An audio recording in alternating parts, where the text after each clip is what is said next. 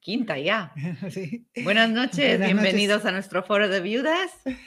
Hoy eh, vamos a empezar con una cosa nueva que también nos pidieron y también nosotras queríamos, eh, que era, eh, momentito, que queremos entrevistar mujeres que tienen historias especiales,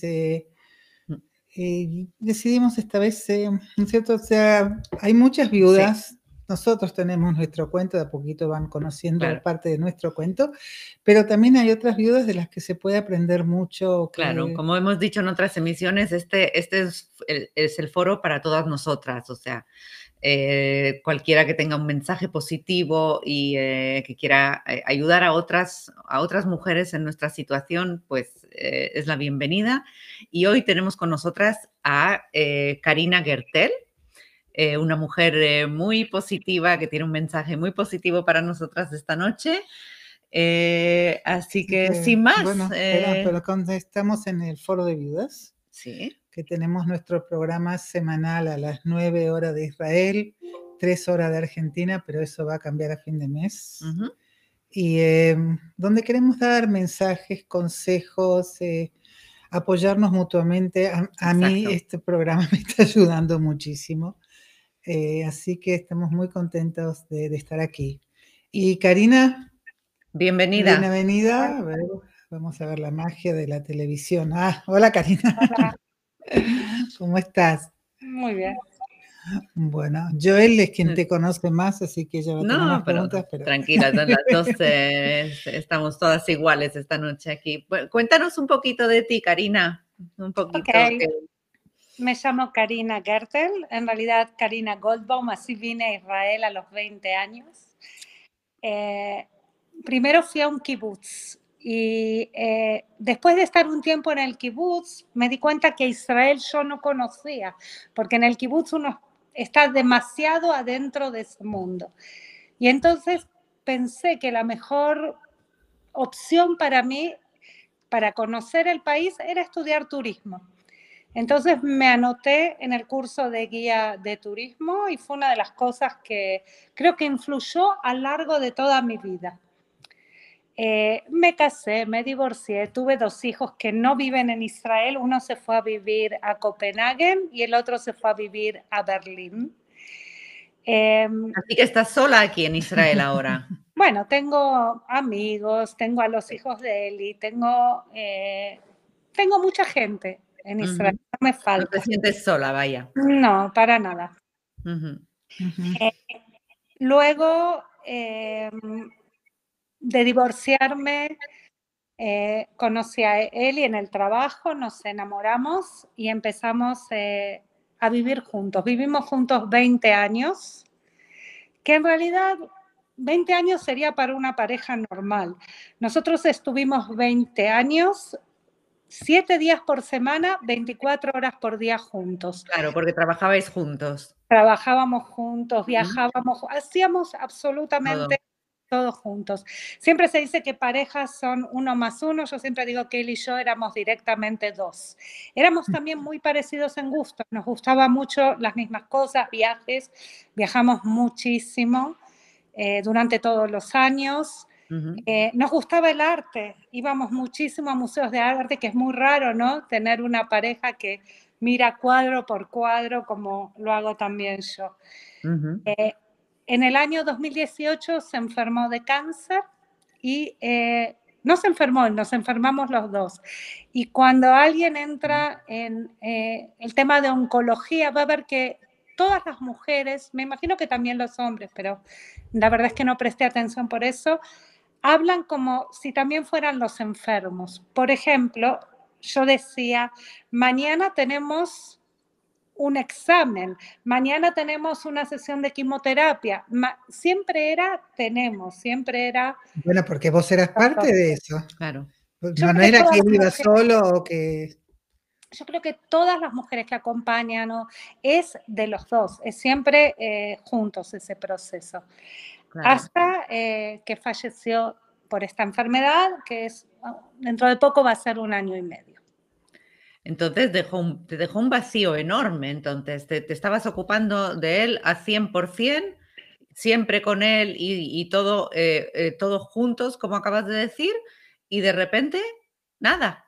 Se va un día ¿Y, y, cómo? ¿Cómo llenas ese vacío de un día a la mañana? Sí, pero ese no es el vacío. El vacío no es el tiempo que me ocupé de él. Cierto, estaba 100% en el momento que se enfermó de cáncer. Los dos eh, en un principio dejamos de trabajar. Mi ocupación era más que nada luchar por todas las cosas que se necesitaba y eh, ayudarlo en todo, ¿no es cierto? Porque en el cáncer no solo te ocupas de la persona enferma, te encargas de muchísima burocracia y yo no acepto un no. Para mí no existía que algo que necesitábamos, no solo en el cáncer, en general en todo, algo que me corresponde o algo que necesito o algo que yo creo que es lo correcto, para mí no hay un no. Y fue dos años de luchar todo el tiempo contra eh, un sistema que te dice constantemente que no. Pero esa no fue la pérdida, ese no fue el vacío que me quedó. El tiempo lo llenas con otras cosas. Eh, a mí me gusta mucho hacer cosas y no tengo problema y no me aburro. Lo que te queda... Pero antes, de eso, antes de eso, Joel y yo quedamos viudas. Joel quedó instantáneamente, yo fue una cuestión de tres días. Eh, es distinto quedar viuda después de un proceso, de una enfermedad, que vas entendiendo que va a pasar algo, pero o sea, no sabes cuándo ni cómo. Eh, no, si vos vas a el cáncer con la idea de que se va a morir, entonces no luchas, te, te dejas. Esto no fue un proceso hacia la muerte. Yo no esperaba que Eli se muera, yo esperaba que Eli viva. Eli el caso nuestro fue un caso de éxito mundial. En un momento, nosotros investigamos, bueno, yo más que nada investigaba todo, el tipo de cáncer, los tratamientos que había en el mundo. Para mí Google es maravilloso. Si sabes buscar, llegas a todo. Y un día nosotros fuimos a la doctora y le dijimos, queremos el tratamiento inmunológico, que es lo nuevo para el cáncer. Y vos vas a luchar, no vas a morir, no vas a acompañar a tu marido hacia la muerte, porque lo nuestro era, Eli nunca pensó que se iba a morir. Hasta Eli pensaba a veces que se iba a curar, porque es la forma que tenés para enfrentarte, a mi modo de ver, a eso, pensar en la vida. Solo cuatro días antes eh, de que Eli se murió, la doctora me llamó para decirme que se acabó, que no había ninguna posibilidad eh, de salvarlo. Pero solo tuve cuatro días para prepararme, para enfrentarme a eso, para hablar con la gente. Y lo que yo decía que el vacío que te queda, ¿están ahí? Sí, sí, sí. Ah, yo no te puede ver mejor porque estás muy chiquita por eso. Ok, no las veía. El vacío, el vacío que te queda con la pérdida no es el tiempo que le dedicaste. El vacío es un vacío que no se llena con nada. Yo no creo que el vacío que ocupa él y en mí yo lo pueda llenar con algo. Simplemente tenés que aprender a vivir con ese vacío. Es la única forma que para mí hay de enfrentarse a esto. No importa qué pase el resto de mi vida, todo puede pasarme, ese vacío siempre va a existir. Hay dos cosas para mí que se mueren con la persona en el momento que la enterrás. Y una es la intimidad que creaste con esa persona. Vos creaste una vida entera, sueños compartidos.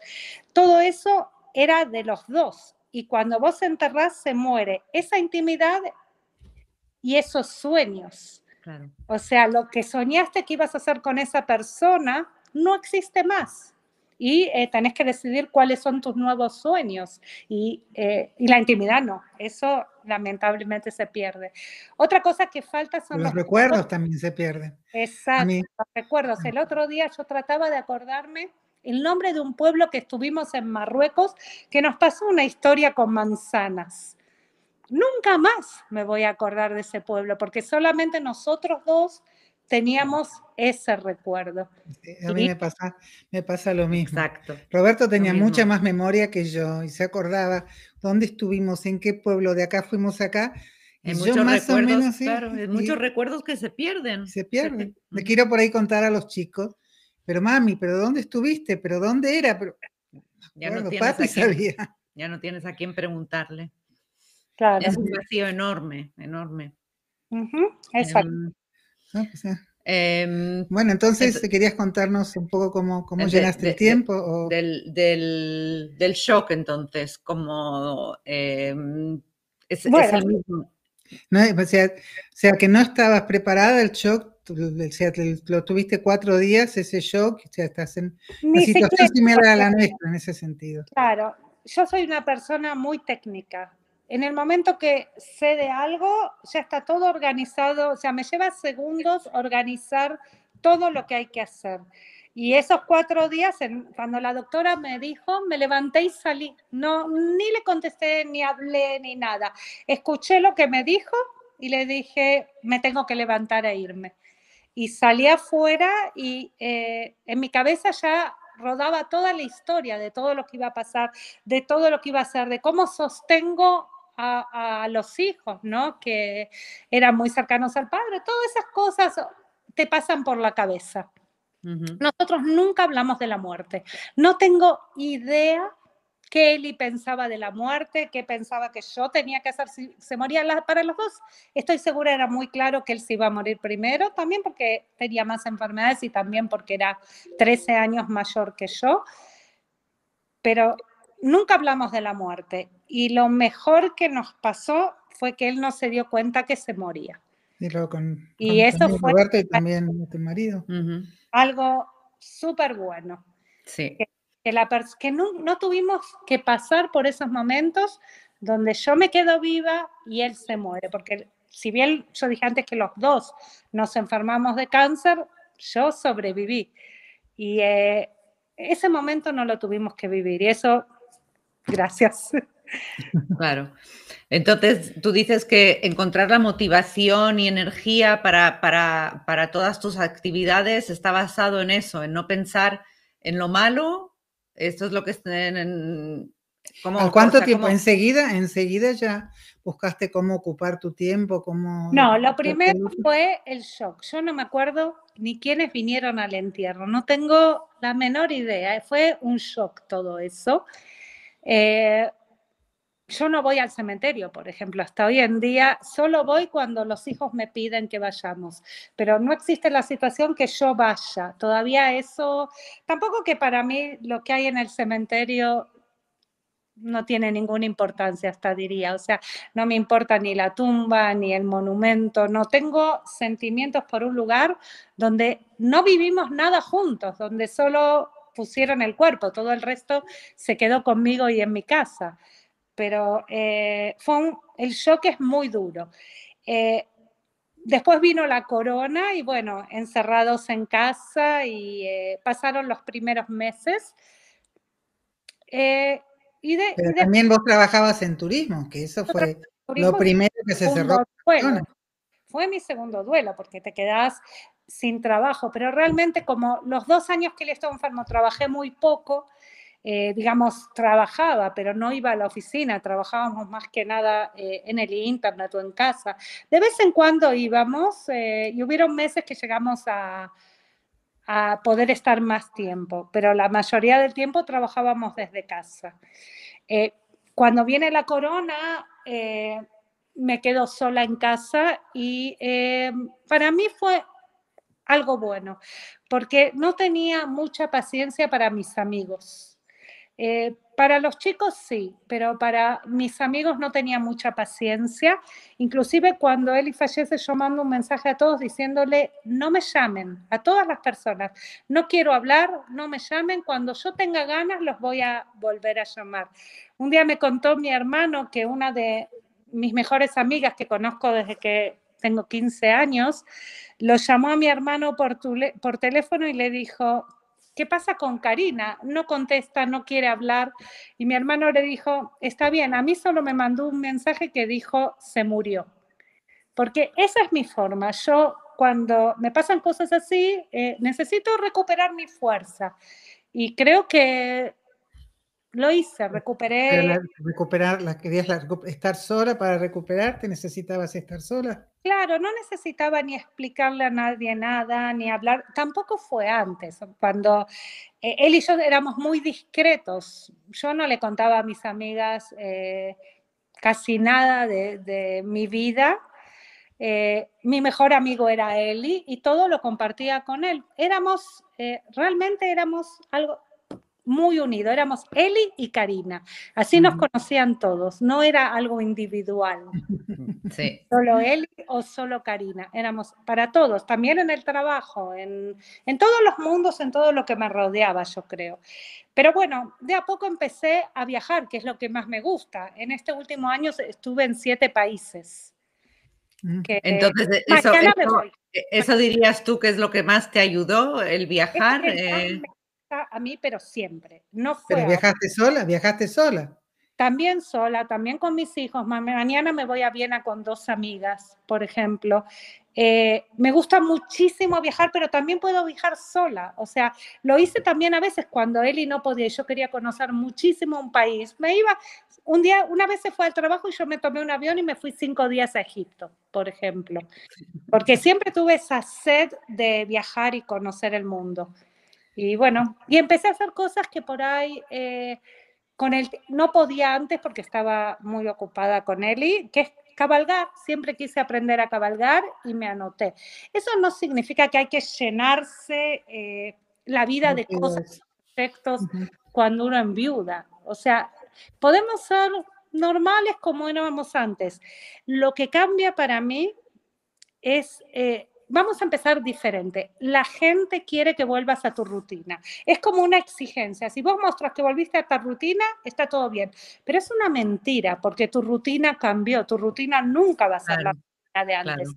Entonces, no hay que volver a, la rutina de antes porque es imposible. No hay que querer algo que... Pero hay que buscarse una rutina hay que construirse otra rutina. Una Pero ¿de dónde sacas la motivación para hacer eso? O sea, tú eres, te veo una persona muy energética, positiva. ¿Cómo, ¿Cómo se convierte uno en eso? ¿Cómo, ¿De dónde lo sacas? ¿Cómo, toda la vida. Yo, no puedo, yo no puedo trabajar y todavía me está costando ver qué quiero hacer cuando sea grande. Tengo 65 años, todavía no lo decidí y con este golpe me cuesta también mucho más. Eh, yo creo que es el carácter. Siempre fui así toda mi vida. O sea, no, no cambio ahora por ser viuda. Soy la misma mujer que era antes. Eh, ayuda, sin duda. Ser, ser optimista y positivo me ayuda muchísimo en la vida. Creo. Eh, Entonces, ¿qué, consejo le darías a alguien eh, de cómo convertirse un poco más como tú? alguien que, es, que no tiene tanta energía y que no es tan positivo. ¿Cómo, ¿Qué, le dirías que, puede hacer para cambiar? Yo creo que es un problema el tema de los consejos. ¿Por qué? Porque somos todos muy diferentes. Todos vivimos, nos criamos diferentes, tenemos historias diferentes, tuvimos parejas diferentes. Mi pareja fue muy buena, pero hay gente que tuvo parejas muy complicadas. Son tipos de viudez diferentes. Pero contanos cómo, cómo, cómo elegís qué es lo que querés hacer, cómo buscas qué actividades hacer, cómo... Pero ¿por qué, ¿por qué eso tuvo que haber cambiado con la persona que eras antes? De la misma forma, yo elegía las cosas que quería hacer y simplemente las hacía. Eso es otra cosa que él y yo teníamos mucho, que nosotros no hablábamos, ay, cómo me gustaría hacer esto, y quedaba en el aire. Cuando decíamos algo, íbamos y lo hacíamos. Eli quería fabricar vino y se construyó todo para fabricar vino.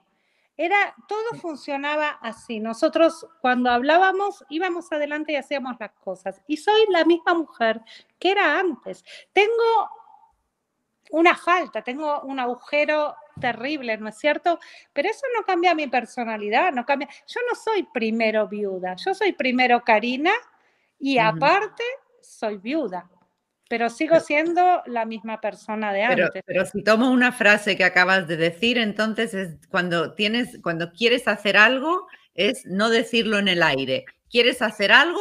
Pues hazlo Ponte, métete eh, en, Google y busca dónde puedo aprender a cabalgar. eso ya lo, hizo con la enfermedad, lo hizo con el trabajo. claro, eso, e, ella es así, pero alguien que no es así, es, eh, yo creo que podría ser una, es, una manera de aconsejarle a alguien que decir, bueno, haz algo, no, no solo seas palabras, no solo seas. Cayó. Karina Ay, ¿se nos fue Karina? Esperemos que vuelva. ¿Y qué pasa con nuestro chat? ¿No hay chat hoy? No, no hay gente. Ya, ah. van a venir. Ah, tenemos, tenemos tres personas en el aire. Cuéntenos qué están haciendo. Pero Karina, te... no se te ve, Karina. A ver si te se escuchamos. No, se, se, mm, ve negro. te vemos en negro. Te, te, escuchamos, pero te vemos en negro. Ok. Decís de las actividades, por ejemplo, yo creo que no es problema encontrar actividades. Podés encontrar. No, contanos, contanos qué actividades, así nos das ideas. sí, sí. Contanos qué, actividades. fíjate, fíjate, si puedes arreglar tu cámara. Si no, tenés que salir y apagar y prender el teléfono nuevamente. ¿Ahora se ve? No. Apaga, entonces salí apagar y prender el teléfono. Bueno. Eh, eh, ¿Sabes, yo? Contame qué actividades haces vos. Estamos las dos con lo mismo, estamos con el teléfono aprendiendo idiomas. Sí. Yo estoy aprendiendo francés, italiano y alemán, que conozco un poco esos idiomas. Y yo estoy mejorando mi portugués. Yo lo hago parte para utilizar la cabeza y parte porque son idiomas que quería aprenderlos hace sí, rato. Sí, es eh, una aplicación en el teléfono que nos encanta y es, es muy divertido aparte. Es, no es solo aprender un idioma, ¿no? Es meterse en algo y, y, te pierdes la cabeza, en, o sea, te, te pierdes en eso. Karina, bueno, no se te ve, a ver si se te escucha. Ahora tampoco se la escucha. Tampoco se te escucha hoy. Eh, bueno. Karina, vuélvelo a intentar. Ah. ahí estoy, ahí estoy. No se te ve, pero te escuchamos. Pero, pero la, vamos, la vamos a escuchar. escuchamos. Respecto a las actividades, yo te puedo dar mil ideas, pero eso no importa porque puedes encontrar otras mil en Google. El tema no es qué actividades hacer. Pero, pero, antes de las actividades, un poquitito. Antes de las actividades, vas, te anotás sola, te anotás con una amiga. Hay muchas mujeres que dicen no quiero ir sola. ¿Vos te vas sola? Todo. Sí, sí, sí, elijo lo que me gusta. Pero tenés que tener la fuerza de levantarte y salir a la actividad. Es muy fácil elegir. Hay que ir. Es muy, claro, es ir, no es elegir la actividad. Elegir, pero, no hay problema, hay millón, pero tener la fuerza de salir. Para ti eso es fácil, Karina. Tú dices, hay mil ideas, pero para hay, hay otras mujeres viudas que no tienen ni esa energía ni de pensar en qué actividades hacer. Y, y por eso a ti te viene muy fácilmente, pero háblanos de algunas, danos algunas ideas que, que otras mujeres podrían. Por ejemplo, yo soy guía de turismo y me fascina el arte y los museos. Muchas veces voy a museos en Israel que hay museos maravillosos. Entonces, un día que no tengo algo planificado, salgo de mi casa, me subo al auto y a los 10 minutos estoy en el Museo de Israel o en una hora estoy en el Museo de Tel Aviv. Eh, es cuestión de decidir levantarse y hacerlo. Hay un montón de lugares turísticos maravillosos. Y entonces te subes al auto y vas a ver Jumrin, que es preciosa. O si vives en Tel Aviv, a Parc Café. O sea, hay muchas cosas. Y en Buenos Aires hay en todos lados. Hay una eh, exposición nueva en el museo sobre, sobre Mesoamérica. México y Belice, todo lo de los, los mayas y los aztecas. No sé si sabes. Dicen que es buenísimo. Mm, pero mm, eso a mí me parece excepcional, Karina. O sea, yo no, yo no creo que hayan muchas mujeres en nuestra situación que digan, ah, me subo al coche y me voy a un museo. O sea, me parece que, que necesitas una fuerza increíble para hacer algo así. O sea, y, además sola. Sola. O sea, eres increíble. No, no tengo otra palabra. Pero algo, danos otras, otras ideas un poquito más. Eh, no, porque hay muchas mujeres, hay muchas mujeres que dicen, ay, cómo me gustaría un museo, pero no tengo quien me llame para llevarme a un museo. O sea que está esperando que la llamen y no hacen. Como le echa la culpa al resto de la gente, y es muy lindo escuchar lo que haces vos. Claro, pero eso, de, irte sola y estar en un museo sola, me parece, o sea, muy, muy difícil para otras mujeres que no tengan la energía. A mí, también, a mí me encantaba, por, a mí me cuesta porque yo compartía mucho con Roberto y mirábamos y charlábamos. Me falta el, el con quién hablar. Imagino para vos también es distinto ahora. A mí me parecería que anotarse a un curso donde ves a otra gente y que donde puedes comunicar y, o sea, un poco, un poco social, eh, me parecería un poco algo más fácil. ¿Tienes algún curso así interesante que hayas hecho, Karina? Algo, bueno, yo hice los cursos que fueron muy famosos este año, como el curso de PAN, por ejemplo, que creo que no quedó casi una mujer en Israel que no hizo curso de PAN. Eh, ¿Es un curso para aprender? Aprender a hacer pan y pizza. No, no, busqué las fechas donde había presencial y viajaba a Tel Aviv y hacía el curso y después te daban muchísimos deberes y en tu casa hacías los deberes. Claro está que todo eso estuvo también porque no había trabajo, porque al estar el turismo para, si el turismo estaría trabajando, me imagino que no tendría tiempo eh, de todo esto. También es justo esta época donde esto es lo que sucedió. Entonces hiciste mucho pan durante, durante un tiempo. Mucho, mucho. Pero es muy divertido, o sea, es muy es creativo. Sí, yo me anoté a un curso de hacer merengues. De, ¿sabes? Saber cómo preparar el merengue y después saber hacer todas las formitas y ponerlas al horno y todo. Es fascinante. Te, te ocupa mucho tiempo y te divierte. Vaya. ¿Y qué otros cursos hiciste? Eh, bueno, después eso fui a cabalgar tanto aquí como en Uruguay. Yo tres meses al año los paso en Uruguay. Y entonces fue muy interesante porque aprendes en dos escuelas diferentes con mentalidades diferentes. Eh, una era más relacionarse con eh, el caballo y limpiarlo y cuidarlo, y el otro era más... Aprender equitación.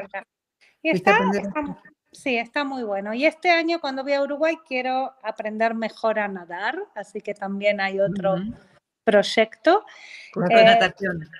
Sí, ¿Vas pero a tengo mucho... o a Punta del Este? ¿A dónde vas? Bueno, cerca de Punta del Este, cerca de la Laguna del Sauce. Mm. es muy cerquita y paso ahí los tres meses de invierno aquí. O sea, de, de invierno. Perfecto, me parece una idea perfecta. estar en verano. proyecto, ese fue un proyecto con Eli, digamos, construir un lugar ahí, estar, viajar. Eh, y yo lo sigo cumpliendo. Eh, eh, hay muchas cosas que eran sueños de los dos que yo las sigo haciendo sola. Es diferente, pero es muy lindo.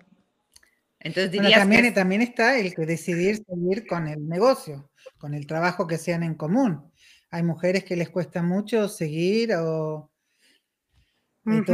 de razones, pero también está bien que pudiste seguir y que ahora lo, de a poquito lo vuelvas a abrir mientras tratamos de salir del, del COVID. Entonces, eh, resumirías que em, eh, al mismo tiempo que tenemos que construirnos una vida nueva y llenarla de otras actividades que nos gustan, pero al mismo tiempo combinarlo con guardar las costumbres y las actividades que teníamos en común y seguirlas haciendo solas. Entonces, no estoy segura que completo, lo que te hace bien. Porque si hay alguna cosa que ya no te hace bien o que ya es otra vez cambiar tu rutina. Si hay cosas de la vida común que ya sola no te va bien, entonces las dejas de hacer y haces otras cosas nuevas o haces solo lo que te va bien. Yo estoy como, mi ritmo de vida era muy intenso y ahora es como que estoy más tranquila y me gusta esa tranquilidad de repente. Nosotras no elegimos ser viudas, nos tocó, es algo que nos tocó en la vida. Entonces, ahora hay que eh, sacar de eso lo que se puede y tratar de sobrellevarlo y salir de esto lo mejor posible. Y yo decidí eso, la rutina que me viene bien la hago, la rutina que no me viene bien la saco de mi vida. ¿Cuánto tiempo te llevó? O sea, ya estás, dijiste que estás a un año y medio, eh, em, pero en, los primeros días, las primeras semanas, eh, ¿qué es lo que te ayudó a, a, seguir? O sea, sí, algo que no me acuerdo. No recuerdo casi nada de, los primeros días, por ejemplo. No, sé que vino mucha gente, estaba prohibido y era la corona y vino gente a casa, pero ni siquiera te puedo decir quién vino, quién no vino, qué pasó. Fue como, llevó, llevó un tiempo todo eso. Por ejemplo, la ropa de Eli yo la saqué solamente hace unas semanas. Estaba ahí y no me molestaba que esté, no sufría más porque esté, pero quería que siga ahí. Eh, cuando sentí que era el momento, y a, mí no me gusta mucho eh, eso de que hablan de etapas y periodos y tiene que pasar uno la tristeza y la... Nada, para mí es, Cada uno como lo siente. Claro, y para mí es como que es todo junto, un poco de todo. Rabia no tengo porque no entiendo por qué hay que tener rabia. O sea, ese sentimiento no lo tuve. Eh, pero como uno lo vive, está bien. Hay un libro muy interesante que salió ahora al mercado, creo que en español todavía no está. Se llama Una cuestión de vida o muerte y es de Erwin Yalom, el eh, psiquiatra, psicólogo era, ¿no? Psiquiatra, creo. Eh, es un libro muy interesante porque este psicólogo es muy famoso en Estados Unidos, es de California, se encargó toda la vida del tema del duelo. Escribió muchísimos libros y muchos sobre el tema del duelo. Y cuenta en este libro cuando lo escribe cuando la mujer se enferma de cáncer. Él tiene ahora 90 años. Un capítulo lo escribe la mujer, uno lo escribe él. Uno la mujer, uno él, hasta que ella se muere y él sigue escribiendo solo. Y cuenta en el libro que una, tenía una paciente que todo el tiempo le decía, pero vos no entendés nada, vos no podés entender lo que a mí me pasa. Vos tenés a tu mujer, tenés a tus hijos, todo bien. No podés entender perder a tu pareja. Y él la trató a la mujer, o sea, siguió con todo el tratamiento. Cuando la mujer de él se muere, él dijo que tenía razón, que realmente él no entendía y que hoy día la trataría ella en forma totalmente diferente. Bueno, es igual que el libro It's okay that you're not okay. Está bien que no estés bien. La escribió una chica que trataba gente con duelo hasta que de repente falleció el marido de ella. Sí. Y ahí entendió. Y ahí entendió. Eh, claro. esto es verdad que nadie, nadie puede entender lo que hemos pasado hasta que lo pasan. Es, em, Exacto, pero tampoco, eh, tampoco yo le puedo decir a otra viuda que viva como yo, porque cada una lo pasa a su manera y me es muy difícil eh, saber por lo que cada una pasa. Pero ¿hay, ¿hay, algo en especial que te hubiera gustado saber, si alguien, que alguien te lo hubiera dicho al principio, algo que tuviste que descubrir sola? Eh, pero que te hubiera gustado que te dijeran? O Yo creo que todo, todo lo descubrí sola. Mira, por ejemplo, cuando tenés un bebé, hay 150 libros que te explican cómo ser madre, los nueve meses de embarazo, cómo, te explican hasta el jardín de infantes al que tenés que mandar a tu hijo. Entonces te preparás, lo lees, pero no hay un libro para prepararse de viuda. Nadie quiere prepararse para ser viuda, yo creo. No, para mí, por eh, ejemplo, el consejo que me ayudó mucho, porque enseguida vinieron mis hijos, mami, la casa es muy grande, tenés que mudarte, empecé a buscar y alguien me dijo, escúchame, el primer año ni te muevas, tómate tu tiempo. ¿Viste? Ese tipo de cosas, por ejemplo, sí me ayudó. Pero por ahí hay otra. Como vos dijiste que no querías ver a gente cuando vienen todos con los consejos. Todos saben y todos te quieren aconsejar. Quieren lo mejor para vos, pero no quiere decir que sean los mejores consejos. Bueno, a mí lo que más me molestaba son esas frases que se dicen por decir. Yo prefiero que se callen la boca. Cuando te dicen, em, tienes que ser fuerte. ¿Y vos cómo sabes que, cómo puedo ser? O el tiempo ayuda. ¿Y vos cómo podés saber algo así? O de él y vivió la vida intensamente. ¿Qué sabes? Que por ahí quería vivir más.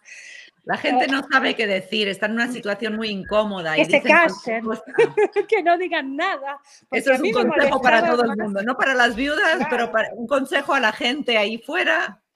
Yo conocí a alguien que dice, me gustaría estar del lado de los que dan los consejos. Claro. vos estás del lado que tenés que recibir los consejos que vos estás mal.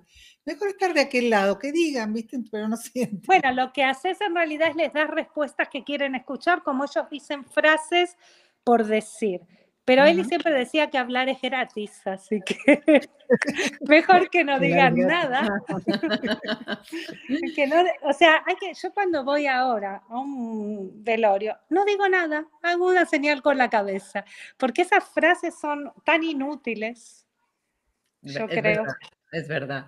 Hay que eh, aprender a callarse más que, más que hablar. A nosotras no, si a nosotros nos encontramos en un lugar de viudas y nos ayudó mucho encontrarnos con otras viudas. ¿Buscaste estar con viudas? ¿Quisiste alejarte? No, porque yo no creo, yo otra vez, yo creo que soy Karina antes que soy viuda. Entonces, eh, mi mundo está compuesto por mucha gente, divorciadas, eh, casadas, viudas. Eh, yo no hablo mucho de, mi situación, yo creo que es muy íntima, muy privada mía, creo que esta es la primera vez que hablo un poco más. Tenemos una visita acá. No tengo la necesidad por ahí de compartir tanto lo que me pasó como no tengo la necesidad, no tenía antes la necesidad de compartir mi intimidad o mi vida privada eh, con él. Pero sientes que la gente se relaciona diferentemente contigo ahora que eres viuda? O sea... Bueno, me pasan cosas que son muy divertidas, que son que los amigos de Eli me cuidan. Por ejemplo, si estoy en la casa de uno y salgo con el auto, me escriben en el WhatsApp, ¿llegaste bien? Eh, entonces eso es muy gracioso, es muy amable, ¿no es cierto? Sí. Eh, el hecho, bueno, Eli me cuidaba todo el tiempo, entonces es como que ahora ellos tomaron parte de esta responsabilidad. Claro, pero no, em, ¿no sientes que has perdido amigos o que hay gente que se ha alejado de ti justamente por eso, porque están incómodos, porque no saben qué decir? no, pero otra vez puede ser por mi carácter. Claro. ¿no es cierto? Que yo soy muy fuerte y, eh, yo hablo muy libremente, eh, en forma cínica a veces de todos estos temas. Claro. Porque hay muchas, muchas viudas que sienten, claro, como cuando expresas demasiado tu tristeza, la gente no lo aguanta y se aleja de ti. O sea, ya no habla de eso. No, está, ella está diciendo el contrario, como es positiva y que es energética, la gente se ha quedado al lado de ella no me cabe duda que todo el mundo sabe qué dolorida que estoy por la pérdida de Eli, ¿no es cierto? Pero todo el mundo sabe también que soy fuerte y que puedo seguir adelante y hacer cosas, porque siempre fue así, no es que ahora soy diferente, también de viuda soy Karina. Eso es muy importante, seguir siendo la misma persona. Sos distinta, pero muchas de las cosas tratar de, dejarlas un lindo mensaje. Sí. ¿Cómo resumimos hoy? Wow, cuántas ideas. Cuántas, cuánto optimismo, cuánta energía. Hermoso escucharte. gracias por esa energía, Karina. Es, contagiosa y espero que muchas, eh, muchas mujeres, a muchas eh, viudas les ayude eh, tu mensaje y que a través de este programa, de verdad, otras se sientan, se sientan mucho mejor y queremos eh, invitar a otras mujeres que, tengan... Que quieran, que quieran compartir, Su, eh, su, experiencia y cómo, cómo han salido adelante, están en contacto eh, y escríbanos. Y aquí estamos. Aquí estamos. Muchas gracias, otra vez, Karina. Buen viaje a Viena. Bye, bye. Y hasta pronto. Hasta pronto. Chao, Karina. Bye, bye. Bye. Buenas noches.